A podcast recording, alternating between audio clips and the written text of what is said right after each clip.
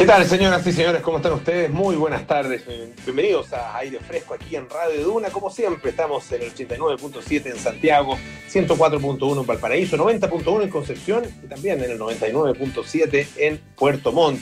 Nos pueden escuchar asimismo en el canal 665 de BTR y pueden utilizar nuestra app Radio Duna o escucharnos en duna.cl. Ahí están también nuestros podcasts, además de toda la programación nuestra música, nuestras entrevistas, conversaciones, opiniones, etcétera. Bueno, también están nuestros podcasts, Tuna.cl, Apple Podcast, Spotify y las principales plataformas de podcast.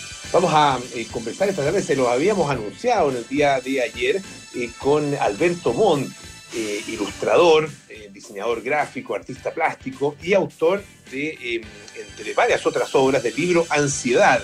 Ah, ese es el más reciente Em, y es un muy buen retrato de lo que estamos viviendo como sociedad, un libro em, con una serie de, viñetas ah, que tiene que ver justamente con eh, este, no, no necesariamente el coronavirus, pero sí el periodo que estamos viviendo eh, acá en, eh, en, nuestro país también en el mundo. Em, le vamos a preguntar, por supuesto, de dónde sale la inspiración para esta especie de alegoría de la ansiedad que él nos propone. Em, es un, libro muy entretenido, em, ha ido publicando distintas de estas viñetas también a través de sus redes sociales, así que tendremos una interesante conversación con Alberto Montt en algunos minutos más. También Francesca Ravizza nos trae los panoramas eh, para el fin de semana, para los próximos días, y partimos la conversación con Enrique Llávar.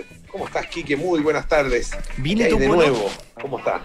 Bien, todo muy bien. ¿Tú? Bien, también aquí muy Em, nada, muy, muy interesado eh, en, la conversación que vamos a tener porque eh, la verdad es que em, eh, hay, hay es, un, es un tema se, ha convertido en un tema país el caso Ámbar, un eh, tema que tiene repercusiones eh, muy profundas porque eh, proviene, ¿no es cierto?, de problemas sociales muy profundos, pero también con repercusiones políticas.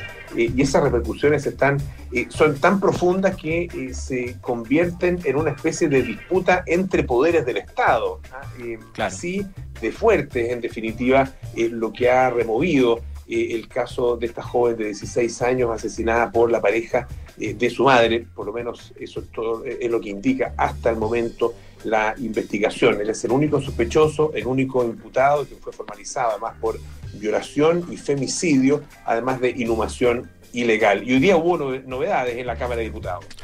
Así es, hoy día, eh, como ya lo había anunciado hace unos días el diputado Andrés Longton, deben conocer los detalles de esta acusación constitucional que se presentó hoy en la Cámara de Diputados y se hace eh, contra la ministra de la Corte de Apelaciones, Silvana Donoso, quien recordemos que fue la persona que presidió esta comisión de libertad condicional en la Corte de Apelaciones de Valparaíso, que le dio la libertad tanto a Hugo Bustamante, que es el principal sospechoso de la muerte de, Ámbar, eh, y a otras 700 personas más que cumplían distintas penas en cárceles alrededor de la región de Valparaíso. Hoy día eh, el diputado Andrés Longton hace presentación de este libelo acusatorio y eh, una de las cosas que destaca es que hay apoyo, ahí hay firmas de múltiples parlamentarios de gobierno, de oposición e incluso algunos parlamentarios del Frente Amplio. Y es algo que en la Cámara de Diputados hace mucho tiempo no habíamos visto un acuerdo tan transversal. Así que por ese lado eh, uno lo destaca. Te puedo mencionar algunos nombres, por ejemplo, está el ex eh, presidente de la Cámara de Diputados, Iván Flores, el diputado de, la democracia cristiana, está la diputada Alejandro Sepúlveda, está Luciano Cruzcoque de Bópoli, eh, Iván Norambuena de la UDI, un sinfín, un ramillete de diputados de distintas sensibilidades políticas que apoyan esta acusación constitucional contra la ministra Silvana Doronzo y una acusación constitucional básicamente que tiene dos capítulos. El primero de ellos es notable abandono de deberes por haber aplicado, dicen, un criterio torcido y arbitrario de la ley y no haber sido imparcial en esta aplicación de la misma. Y el segundo capítulo también habla de una transgresión de los tratados internacionales que tienen que ver con la vulneración del derecho de los niños, las niñas y adolescentes y además las sanciones acordes a delincuentes que cometen delitos graves como los que cometió Hugo Bustamante. Y ahí hay un problema legal en específico, ¿ya? Porque también eh, este nivel acusatorio habla de que eh, los magistrados tienen el deber de respetar los informes administrativos que se le hacen llegar, haciendo alusión al informe que despacha Gendarmería, donde no recomienda a esta Comisión de Libertad Condicional entregar esta libertad a Hugo Bustamante, pero en estricto rigor, Polo, a nivel legal, estos informes hasta el día de hoy incluso no tienen por qué ser vinculantes con la decisión que tomen los magistrados.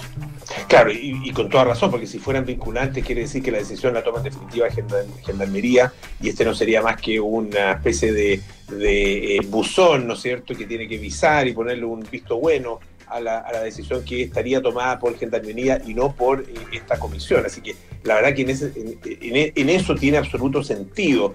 Pero em, también el, gran problema es que el efecto de esa decisión, en este caso, ha sido extremadamente grave y es eso en definitiva lo que la opinión pública ha estado juzgando y lo que motiva esta acusación eh, constitucional. Eh, vamos a ver cómo, cómo va avanzando. Em, de ser aceptada se forma una comisión, ¿no es cierto?, a que tiene que eh, hacer en definitiva la acusación. Eso se vota finalmente en la sala y de obtener la mayoría absoluta si el 50% más un voto, pasaría entonces al Senado que actúa como jurado, ¿no es cierto? Y tiene que también a su vez votar por la, lo, que sería la destitución de la jueza eh, y al mismo tiempo estar magistrado y también su inhabilidad por cinco años, ¿no? Cinco años, claro, cinco años para poder ejercer cualquier tipo de cargo público.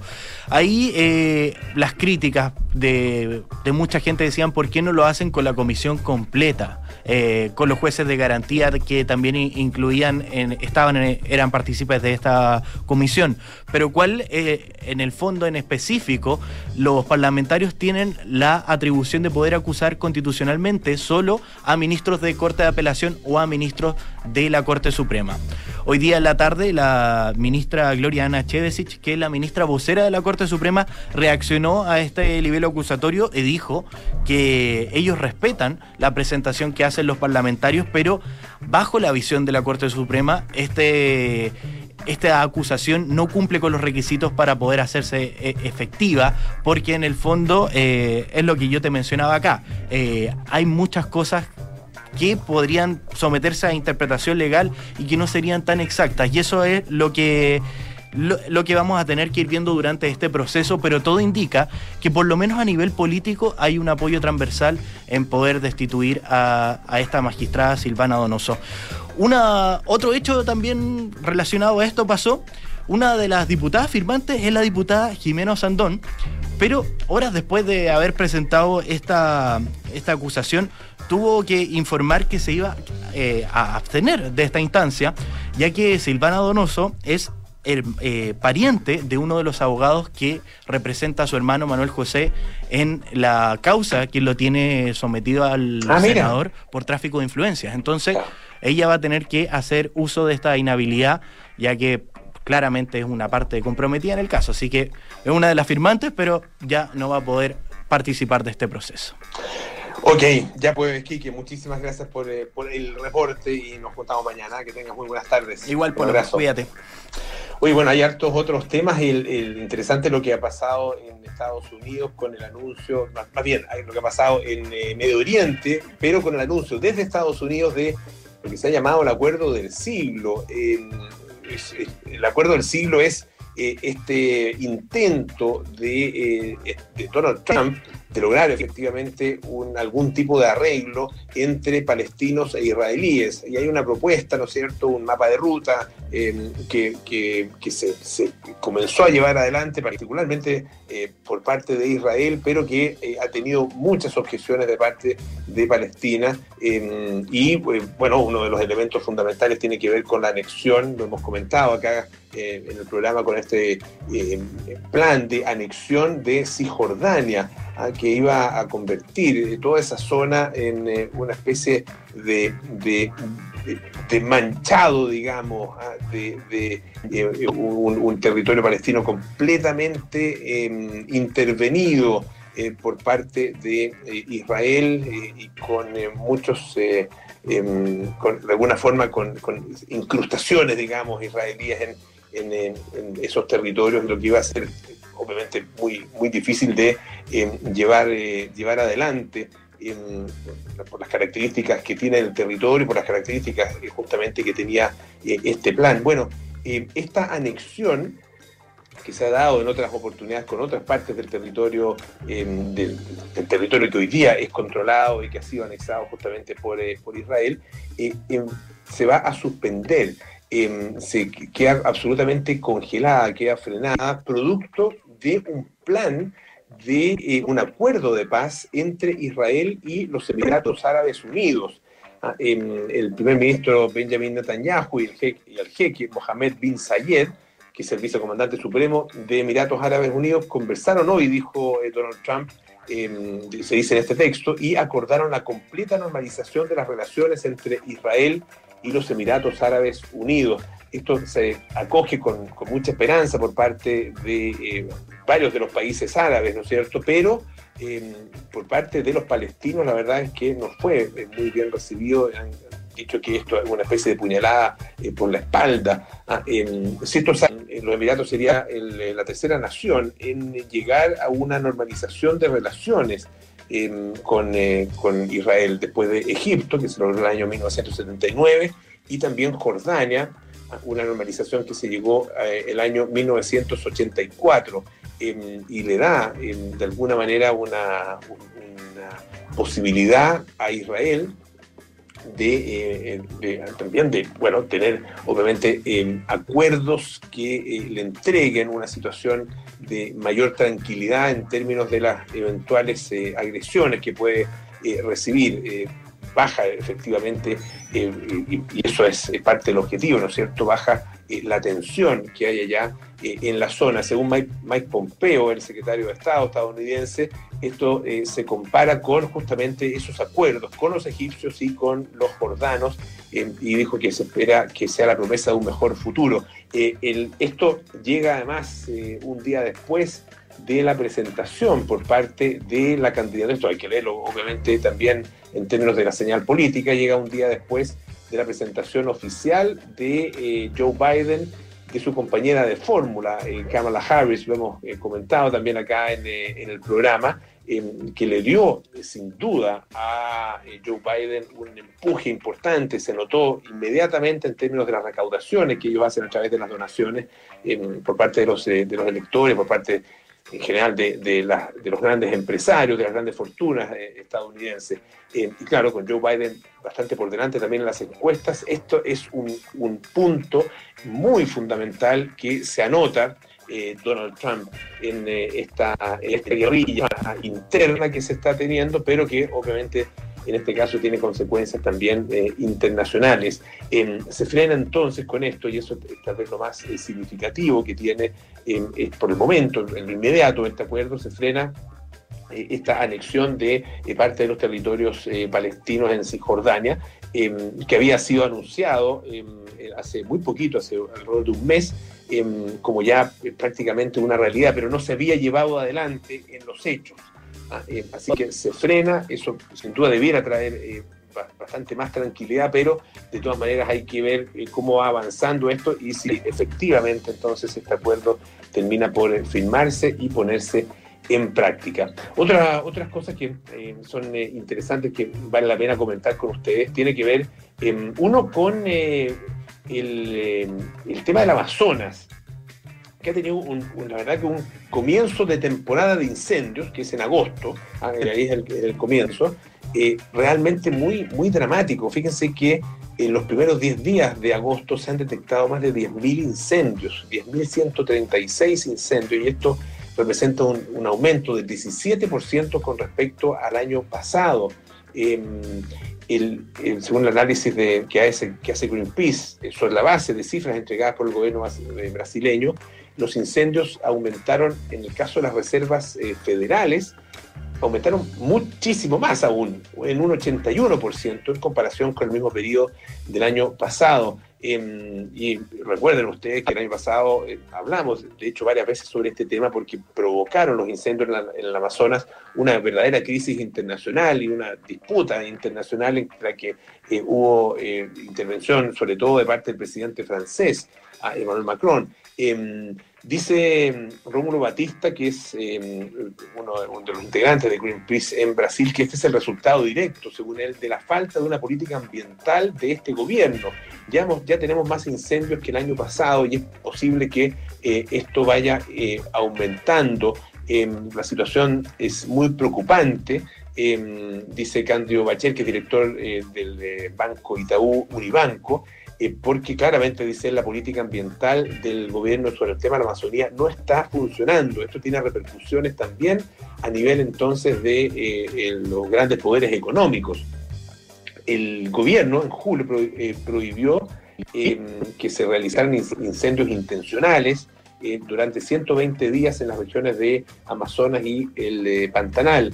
Em, y el día martes em, hubo por parte del presidente Jair Bolsonaro una afirmación en, relación con que el número de incendios, o el aumento más bien de estos incendios, eh, era en realidad una mentira. Em, pero la verdad que eso, eso es justamente eh, una afirmación completamente falsa, tal como la acusación que se hizo el año pasado eh, a, entre otros, Leonardo DiCaprio y a distintas ONG de haber causado precisamente eh, estos mismos incendios. Em, dijo textualmente Bolsonaro, esta historia de que la Amazonía se está incendiando es una mentira y debemos, debemos combatirla con números reales. Desgraciadamente, de acuerdo con este análisis de Greenpeace, esos números reales no le dan la razón a Jair Bolsonaro, más bien al contrario, demuestran que los incendios sí están aumentando.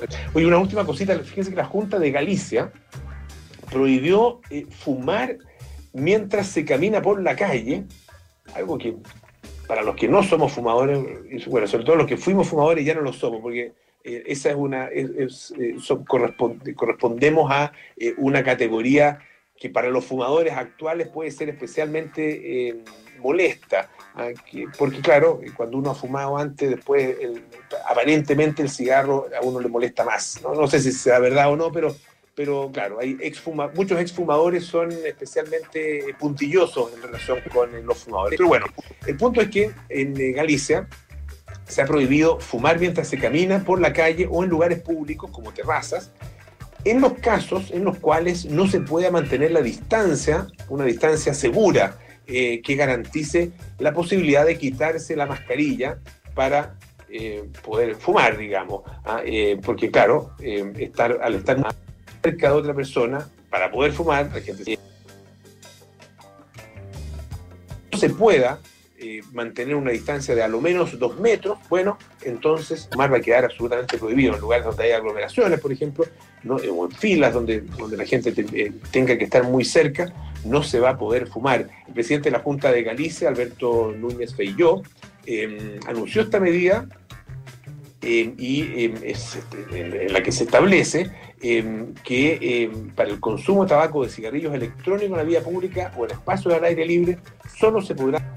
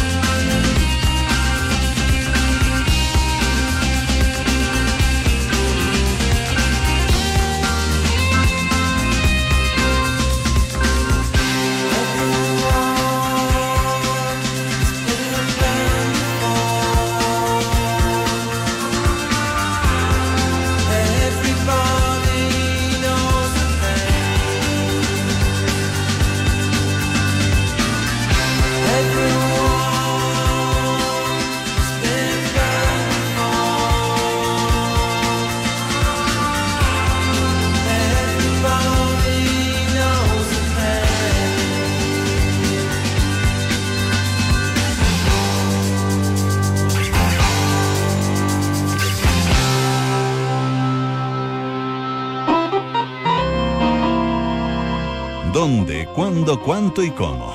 Es hora de panoramas en aire fresco con Francesca Ravizza. Todos los días jueves tenemos panoramas aquí en aire fresco. Francesca Ravizza ya está lista para contarnos lo que viene en los próximos días. ¿Qué tal, Fran? ¿Cómo estás? Muy bien, ¿y tú, Polo? Todo bien, muchas gracias. Qué bueno, gusto, gusto de verte y saludarte. Igualmente. Aquí rabiando un poco con la conexión a Internet, pero bueno, ya, ya sabemos lo que está pasando con las conexiones en nuestro país. Parte del teletrabajo.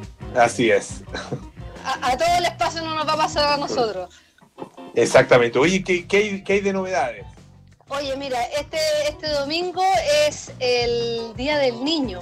Va a ser un Día del Niño especial, sobre todo para los más chicos que están encerrados en sus casas, menos mal eh, hace un par de días el Ministerio de Salud autorizó a algunos niños a, a, partir del martes a poder salir a pasear, pero igual el domingo van a estar en cuarentena, así que no van a poder salir a la plaza, al parque, a ninguna parte para poder festejar el Día del Niño y algunos, algunas organizaciones, algunos museos como por ejemplo el GAM, están realizando algunas actividades para, para poder entretener a los más chicos durante el fin de semana.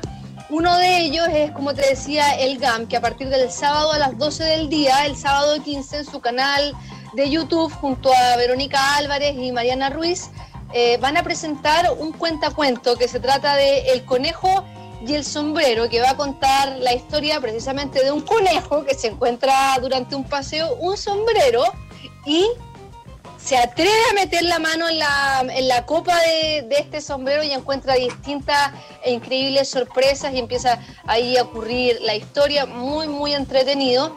Y eh, al ratito, a las doce y media del día, a través de la cuenta de Facebook del GAM, para los más chiquititos va a estar la banda infantil Porota, un sexteto que se creó el 2015 y que se va a presentar a través del canal de Facebook de, del GAM para que los más chicos bailen al ritmo de percusiones, el saxo, la flauta traversa, el bajo, la batería, la guitarra. Es un panorama bastante entretenido porque yo he escuchado a muchas mamás, a muchos papás que tienen hijos chicos y que ya no saben qué hacer para, para, para que voten energía los niños, los más chicos que están encerrados en la casa, muchos que viven en departamento y tienen una terraza no muy grande y, ya, ya no saben qué hacer. Bueno, está una instancia para poder ponerlo frente a una pantalla y que bailen y que sean guiados, hacen un poco de ejercicio, así que también es un panorama bastante entretenido y es gratuito. Estos dos panoramas son gratuitos, solamente tienen que conectarse y sintonizar el canal de YouTube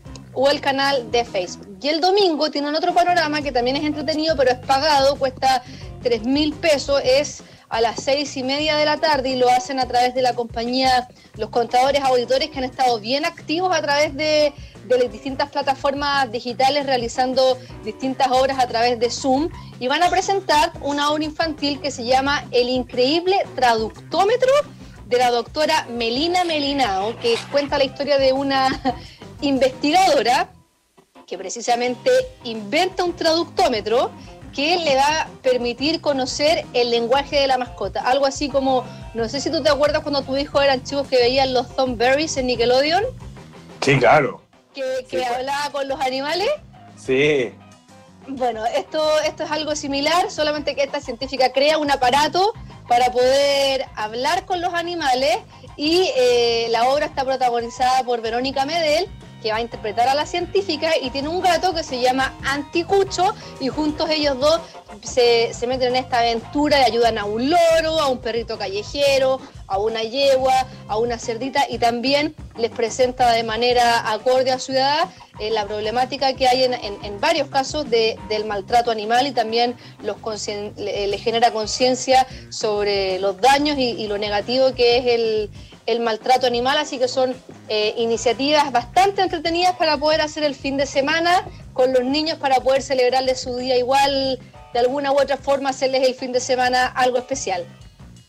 Excelente, ya pues, porque la verdad es que em, comprar regalos está un poquito más difícil en esta oportunidad, pese a que hay hartas alternativas, lo hemos comentado también acá en el programa, hartas alternativas eh, para hacer compras online, pero em, eh, las compras presenciales no la verdad es que eh, cae en mal momento el, Día del Niño. No, es que tengan que encontrar un niño ni, ni, su día ni nada, pero cae en mal momento desde el punto de vista del control de la pandemia. Ah, Así que, claro porque la verdad que, lo, que lo que menos se quiere hoy día es que la gente eh, se aglomere en las tiendas eh, para comprar juguetes. Vamos a ver lo que va a pasar mañana, no sé. Uno se imagina que en ciertos sectores eh, donde habitualmente se producen justamente esas, esas grandes aglomeraciones de personas comprando para el Día del Niño, para el Día de la Madre, como Makes, por ejemplo, ah, es esperar que mañana por lo menos no se produzca.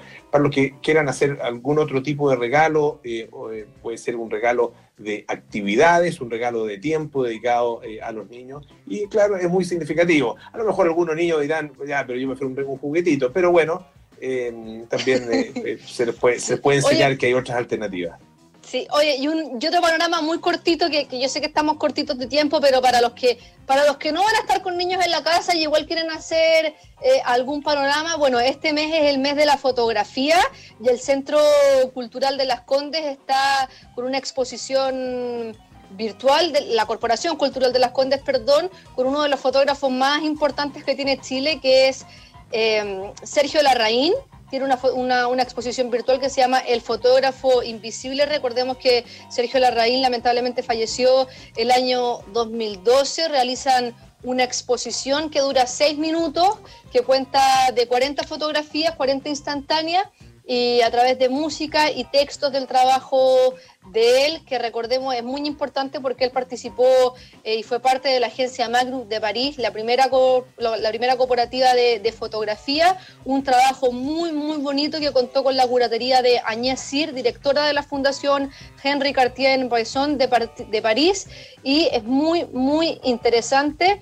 Y también el Museo Reina Sofía, inauguró hace poco la muestra del fotógrafo Clemente Bernard, quien retrató las calles de Madrid durante el confinamiento, Polo, y yo estuve revisando la hora la, la, muestra y si tú, no sé si tú has estado en Madrid, pero está llena de turistas. En la época del año que uno vaya, cuando no hay confinamiento, están llenas las calles, la Gran Vía, y ahora retrata la Gran Vía y está toda desierta. Eh, el, bueno, el Parque del Retiro vacío y muestra como guantes solitarios o las filas de la gente eh, con mascarillas para poder abastecerse, de, eh, son en blanco y negro y de verdad son impresionantes las fotografías de Madrid desolado. Buenísimo. Ya, pues panoramas para, para niños y también panoramas para grandes, pero panoramas de grandes que se le pueden también mostrar eh, a los niños. Fran, muchísimas gracias, a que estés muy bien. Tú también, Polo. Francesca Ravizza los días jueves aquí con los panoramas en aire fresco. Hoy bajar la tasa de contagios en las personas es lo más importante, no nos cansamos de repetirlo. Y en AirLife siguen trabajando por eliminar los distintos tipos de virus, hongos y bacterias de espacios públicos, oficinas y autos. Infórmate mejor en airlife.com, porque saben que la conectividad hoy lo es todo en momentos en que nos quedamos en casa. En WOM quieren que todos tengan acceso a los mejores planes a precios justos resiste, volveremos a ser libres, WOM, nadie te da más. Hacemos una pausa, a la vuelta estaremos conversando con Alberto Montt, el ilustrador Alberto Montt, que acaba de publicar un nuevo libro, Ansiedad, así es como se llama. Ya volvemos.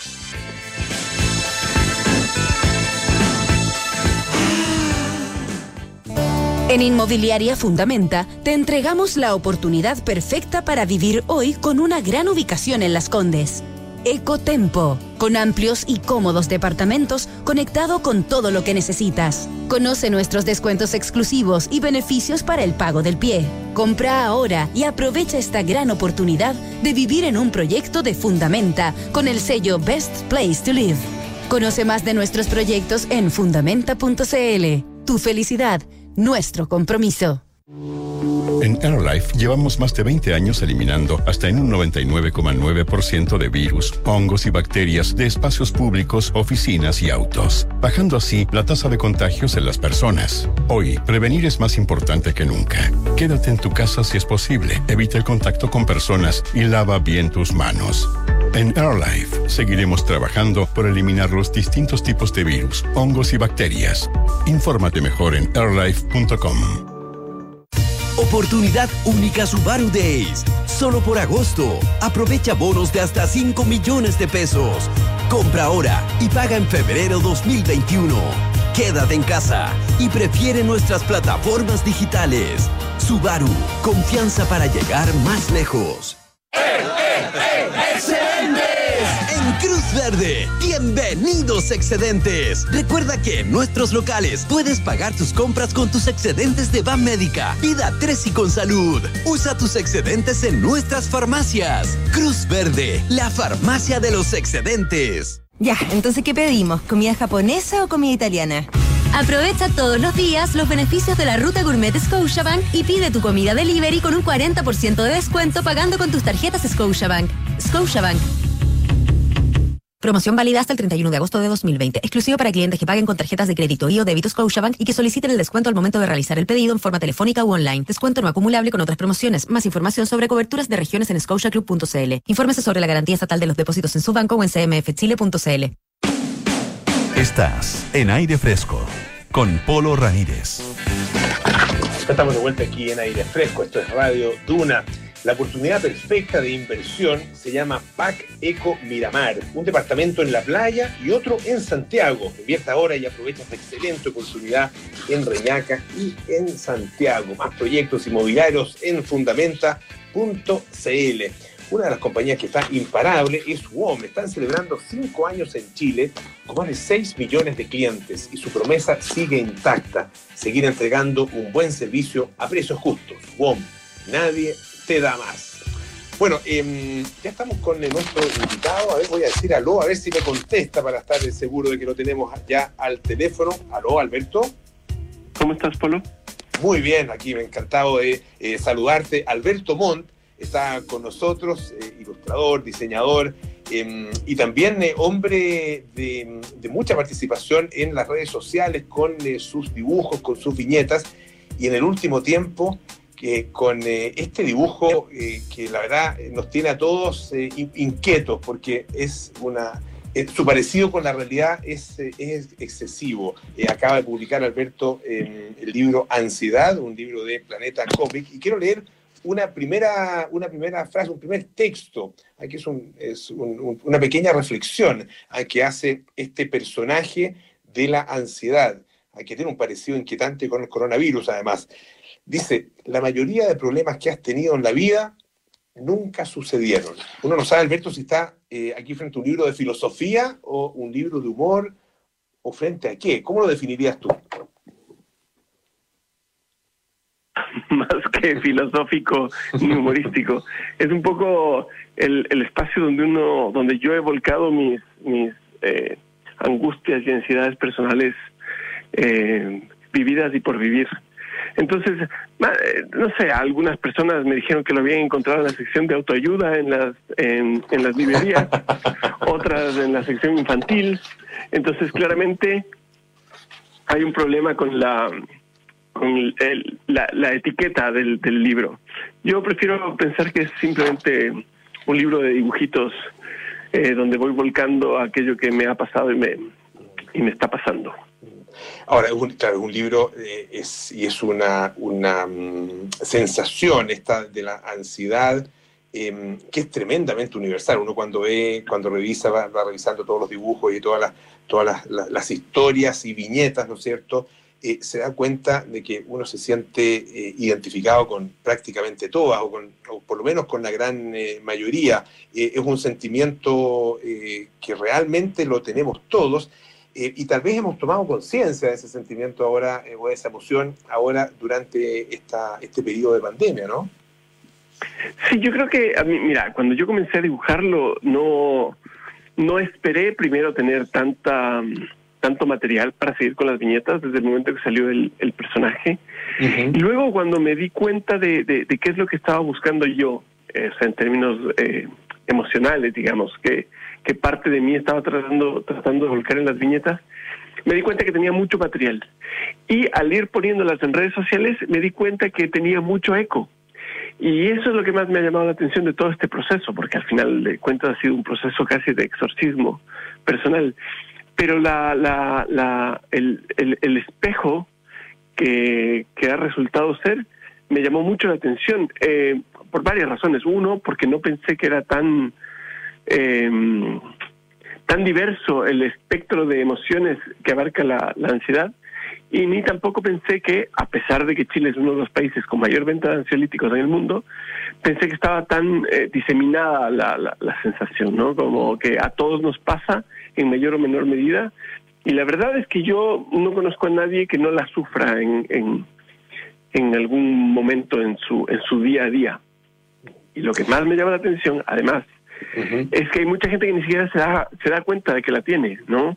Mucha gente cree que es eh, esta sensación de incomodidad, a veces este dolor en el pecho o, simplemente estas no ganas de ver gente, nunca la asocian con, una con una emoción como la ansiedad. A veces eh, lo tienen tan naturalizado que simplemente lo dejan pasar, cuando en realidad podría, al momento de uno darse cuenta que la tiene, eh, tratar de enfrentarla de alguna forma. Entonces, eh, ha sido todo una, un viaje de descubrimiento este, este pequeño bicho rojo que dibujo en, el libro que tienes en las manos.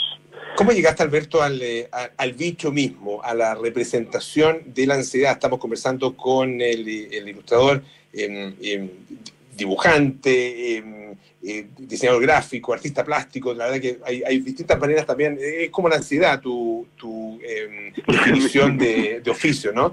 Eh, ¿Cómo llegaste a este, a este personaje?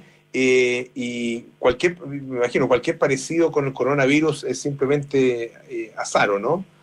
Simplemente coincidencia. Sí, no, pero mira, por esto, básicamente por esto. Yo comencé con este dicho el 16 de enero. Ese fue el día que hice la primera viñeta de la ansiedad, que tenía que ser una ilustración para, la, para el suplemento Tendencias de la tercera. Eh, eh, y en ese, en, me pasaron la pauta de esa semana, ¿no? Y me llamó la atención justamente el tema de la venta de ansiolíticos en Chile. Entonces hice una viñeta en donde una persona llegaba a una reunión de trabajo con este bicho rojo pegado en la cara y el texto era algo así como, perdónenme por llegar así, pero no tuve, eh, no encontré babysitter para mi ansiedad. Y de ahí partió el tema de, ok, voy a dibujar este personaje un par de viñetas más. Entonces, cuando tú me preguntas sobre la coincidencia con lo del coronavirus, yo creo que eh, ese dibujo que hice sin pensar, eh, como lo primero que me salió de mi representación de cómo sería la ansiedad, em, responde a algo que, tenemos todos los seres humanos metidos en la cabeza, que son las figuras arquetípicas, ¿no? Todos podemos pensar ahora en siete, ocho, nueve, diez figuras que son redondas con púas.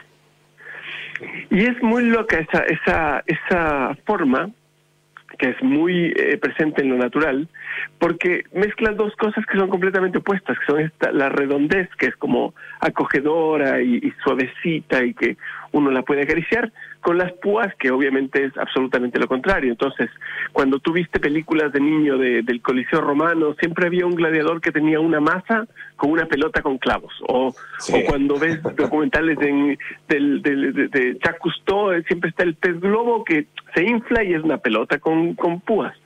Y el 90% de los virus en la Tierra son una pelota con púas. Eh, cuando ves un cardo, el fruto es una pelota con púas, una tuna es una pelota con púas. Entonces es algo súper recurrente. De ahí que no me llama la atención esta coincidencia, entre comillas, ¿no? Eh, porque obviamente em, es una figura a la que cualquiera puede, puede acudir si, si lo presionas un poco. Eh, no, no siento que hubo un estudio demasiado eh, profundo para llegar a esa forma, pero al mismo tiempo hay mucha profundidad en la forma porque es arquetípica. De ahí cuando salió el coronavirus y las primeras imágenes eran una pelota roja, porque las primeras eran roja con púas, eh, para mí fue como, wow, nada, ahí me puse a pensar por qué demonios me había adelantado yo al coronavirus, pero sí, obvio, todos los coronavirus son iguales desde hace eh, chorrocientos años, entonces, nada, eh, dibujé algo que era muy, muy obvio. Y bueno, ahí lo tienes, que la gente muchas veces lo asimila con, o lo, lo compara con el corona, y está bien. Me ayuda, me ayuda, me ayuda a vender libros, que es la idea. eh, oye, Alberto, ¿y, ¿y, cómo ha sido este periodo de, de confinamiento para ti? Eh, fantástico. No, fantástico, es horrible. Pero, pero, a lo que voy yo era que si para, yo creo que, para la producción de este de esta viñeta fantástico, claro. No, fantástico. Pero no solo para eso, yo creo que los dibujantes venimos practicando confinamiento eh, desde hace bastantes años, digamos. Yo eh, mi trabajo de mi casa generalmente no salgo. Eh, ya soy muy osco en general, como lo puedes leer en las viñetas de la ansiedad. Entonces, para mí el, no hubo mucho cambio entre el antes y el después. Quizá lo único que hubo cambios es que como dibujante también siempre te están invitando a ferias en otros países y, y qué sé yo, hacemos un show de stand-up con otro dibujante que se llama Liniers y vamos de viaje y eso, eso se cortó y ahí sí eh, salí herido. Pero el quedarme en casa, eh, yo estoy como pez en el agua. Ahora, eh, claro, uno se, imagina, y pensaba que quizá iba a ser más o menos la respuesta, porque puede ser un, estereotipo, ¿no es cierto?, una caricatura del propio eh, dibujante, el propio ilustrador, eh, que su trabajo es básicamente estar encerrado en una pieza delante de, no sé exactamente en, qué formato, digamos, en qué, a, través de qué medio haces tú tu, tu, viñeta, no sé si es directamente a través del computador, o lo dibujas a mano primero, cómo lo estás haciendo actualmente. Em, pero claro, es un poco la, visión que uno tiene, eh, pero al mismo tiempo em, el, artista se, alimenta también de la, de la, conexión y del contacto con eh, la realidad. ¿Cómo, ¿Cómo lo logras ese, ese, mismo, ese mismo contacto, esa conexión? Que es, a, que a través de lo que está pasando en el país y también a través de eh, los contactos personales, la, la relación personal. Yo creo que hoy en día, con el mundo tal y como lo estamos viviendo, más bien es difícil cortar con esa conexión. O sea, uno está constantemente conectado, puede que no salgas a la calle, puede que no vayas a almorzar con amigos, pero siguen las malditas reuniones de Zoom, sigues teniendo noticias que te saltan por las orejas, sigue prendido el Twitter y el Instagram, entonces em, la desconexión ahora es imposible. Eh, más aún cuando estás viviendo algo como lo que estamos viviendo ahora a nivel mundial, en donde lo, yo, por lo menos yo tengo una, una hambre de noticias que no le hace ningún bien a mi ansiedad, a propósito, pero que ya, o sea, convengamos en que ya veníamos pegados a las, a las noticias desde octubre con, con el estallido social y tal. Entonces, esto fue eh, simplemente un nuevo regalo de nuestro querido 2020 que no deja de sorprendernos y por lo cual yo estoy profundamente agradecido. Se termina esto y viene la invasión zombie para luego dar paso a, claro, al, al, al, rapture de los gringos que va a bajar Dios y nos va a llevar. Eh, bueno, y la verdad que uno, uno lee el libro y hay muchas cosas, estoy viendo, uno abre cualquier página eh, y, y, siente eh, la conexión con, con la realidad y con las circunstancias actuales de manera inmediata. hay una en que aparece un hombre muy relajado, recostado en, el pasto, ¿no es cierto? Y dice, qué lindo es cuando todo está bien. y tu personaje, la ansiedad, le dice, sí, muy lindo Ah, el, cuadro siguiente, se quedan los dos pensando, dice, y la ansiedad dice, seguro que algo malo va a pasar. Sí, dice el otro, seguro que sí. Ah, eh, no hay forma en realidad de, escapar. Ah, eh, y claro, pareciera ser, eh, pareciera ser que incluso en esos, en esos mejores momentos está la posibilidad de que aparezca eh, realmente eh, algo malo. Pero tal como lo, comentábamos al principio, lo comentaba yo al principio, ah, cuando decía la, la, mayoría de tus problemas eh, son nunca, nunca, nunca sucedieron, ¿no es cierto? La mayoría de problemas que han tenido en la vida nunca sucedieron. Hay mucho de eso en el fenómeno de la ansiedad, mucho de lo que sí ha pasado y mucho de lo que no ha pasado. Es que la ansiedad en, en, esencia es anticipatoria, ¿me explico? La ansiedad en esencia está esperando que algo malo suceda. De hecho, tomando un poco la, la, imagen que acabas de leer, ¿no? De que para mí los peores momentos son, cuando yo siento que todo está bien, porque ahí es que eh, todas las posibilidades de que algo salga mal están frente a mi a mi parrilla programática de vida, digamos. En cambio, cuando algo está mal, cuando cuando te cortaron un dedo, te cortaron un dedo y eso está mal ese momento, ¿cachas? Pero si todo está bien, puede venir un cáncer horrible, o puede morirse tu hija, o puede haber un terremoto y desaparecer Santiago. Entonces, yo prefiero cuando algo está mal chiquito, ¿me explico? Cuando algo chiquito está mal, estoy calmado. Es como cuando voy en avión. Cuando hay eh, turbulencia la paso mejor que cuando está calmado, porque cuando está calmado, puede venir la hecatombe. ¿Cómo, lo... Dime, dime. No, no, ¿cómo, lo haces personalmente y cómo, cómo crees que se puede hacer, ya que has estudiado la ansiedad en, tanta profundidad, para de alguna manera conjurar esos, esos momentos eh, y esos, y esos eh, temores? La verdad es que no he estudiado nada, solo estoy estoy volcando cosas que me pasan a mí en lo cotidiano. Entonces, eh, están así que a veces pongo cosas que yo las asocio a, la, a mi ansiedad y digo, bueno, esta la voy a poner y nadie se va a sentir identificado porque es demasiado estúpida. Y de repente tengo 10.000 comentarios de, ¡eh, me pasa! Y digo, ah, ya, ok, estamos todos enfermos. Entonces no ha habido ningún estudio. Yo no soy experto en ansiedad, soy, soy usuario. ¿Me explico?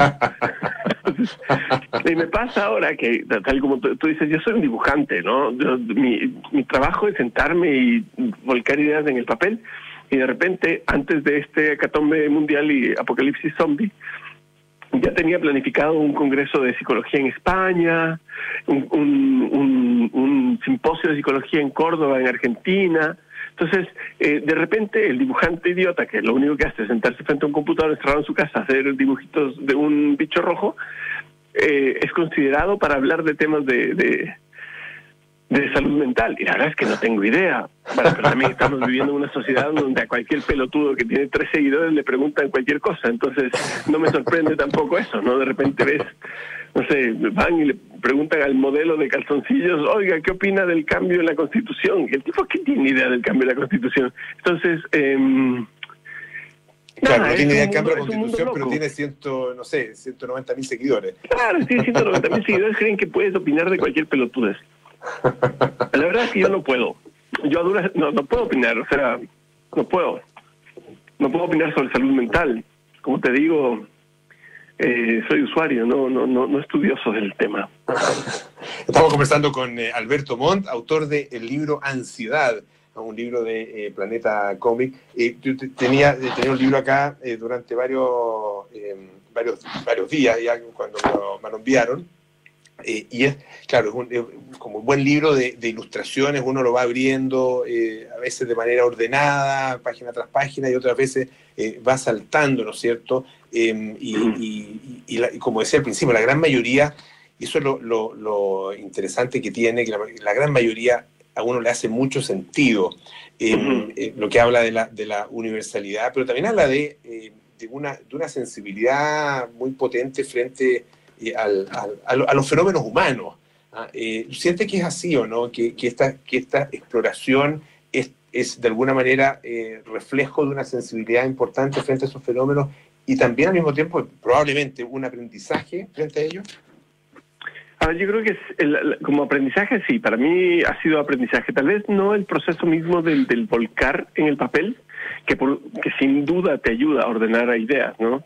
O sea, para mí el, el, el, acto de, de, pasar ideas al papel es exactamente el mismo de que debe tener una persona al acostarse en un diván a contarle sus problemas y sus pensamientos a un psicólogo, o de la señora que va al, al curita de la parroquia a contarle sus, sus dilemas. Me explico, yo creo que hay algo en ese acto de, de, de dejar salir que te ayuda a ordenar la cabeza. Desde esa perspectiva, claro que hay un aprendizaje, hay un, hay un autoconocimiento que, mm, que, que, no es solamente con este libro de la ansiedad, tiene que ver con el trabajo que yo vengo haciendo como ilustrador desde hace varios años. Pero no sé si hay una sensibilidad tampoco, porque en, en principio no tampoco es un tampoco mi plan era como eh, reflejar lo que lo que nos pasa a nosotros como sociedad. Yo me estoy pintando a mí mismo explico, no estoy tratando de hacer un estudio social al respecto. Ahora, obviamente, lo, que decía Tolstoy de pinta tu aldea y pintarás el mundo es, es efectivo. Al, al tratar de ser yo profundamente honesto conmigo mismo, estoy logrando conectar con otra gente que por ahí puede verse reflejada en lo que estoy haciendo.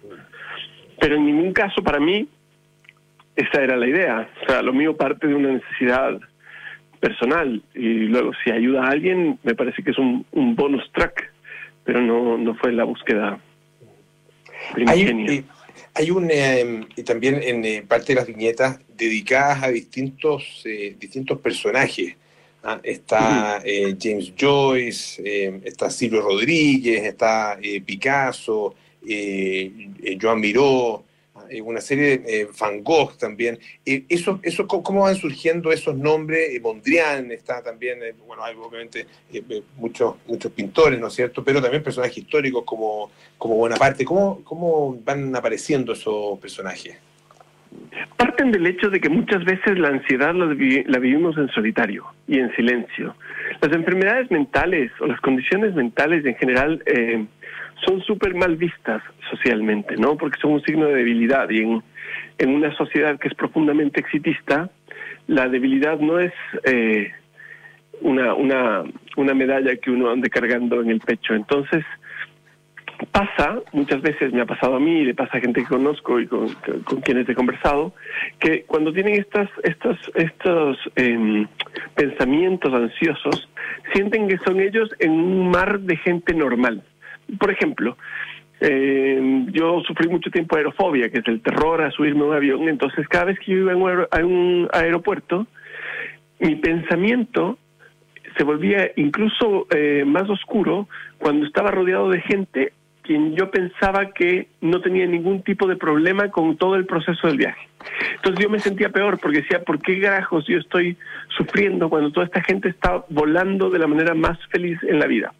Entonces cuando, cuando uno evidencia los problemas como la ansiedad, de una u otra forma logras que la gente se dé cuenta que no están solos. O, yo me doy cuenta que no estoy solo al recibir comentarios de otras personas. Y ese es el, el, como la gran ganancia, y esta es la parte en que yo te confieso tristemente que me olvidé la pregunta y me fui por las ramas, pero no importa. no, te, preguntaba por, por algunos de los personajes, pero, pero ah, me ah, encantó la respuesta. Eso, eso, eso, Pero me encantó tu respuesta, sí. Es que ya me acordé a qué iba. Entonces, me parece súper interesante hacer el ejercicio de pensar, ok, esto le pasa incluso a quien yo creería que es tremendamente... Eh, impermeable a, los problemas mentales, a los problemas de la ansiedad. Entonces, hay algunos que son más obvios, como Van Gogh, que me imagino cuál pudo haber sido un proceso de ansiedad, obviamente visto desde una perspectiva humorística, hasta Bonaparte. O sea, que en algún punto me imagino que Bonaparte debe haber dicho, ¿por qué demonios compré botoncitos de estaño? Que no es de esa la viñeta, pero podría ser otra, digamos, porque... Y, y todos estamos... Eh, todos somos blancos de la ansiedad en mayor o menor medida. Tanto, tanto tú y yo, la señora de la esquina, como alguien que tú consideras que es eh, tremendamente poderoso y, eh, e intocable por, por, problemas mentales. Entonces el ejercicio fue ese. Y es una de las gracias que tiene además el libro Ansiedad, que uno se siente muy acompañado ¿ah? para estos momentos también de, soledad. Le queremos agradecer muchísimo al ilustrador, dibujante, diseñador gráfico, artista plástico, Alberto Montt. Muchas gracias, Alberto, que esté muy bien. Gracias. gusto. Chao, Pablo. Muchas gracias por tenerme. Adiós. Nos vamos bien Amores Notables con Bárbara Espejo, hoy Fabio Fawcett y Ryan O'Neill, un ángel rubio, luego nada personal con Josefina Ríos y Matías del Río, Terapia Chilensis a las 8 con Héctor Soto, Arturo Fonten y Fernando Iwasaki, 20-30 horas, sintonía crónica discografías con Bárbara Espejo, Rodrigo Santa María, hoy Love, Forever Changes. Y nos vamos eh, para juntarnos mañana a las 6 de la tarde aquí en Aire Fresco, mañana día viernes, así que lo recibimos con gusto, como siempre. Que estén bien y sigan en Radio Duna. Chao.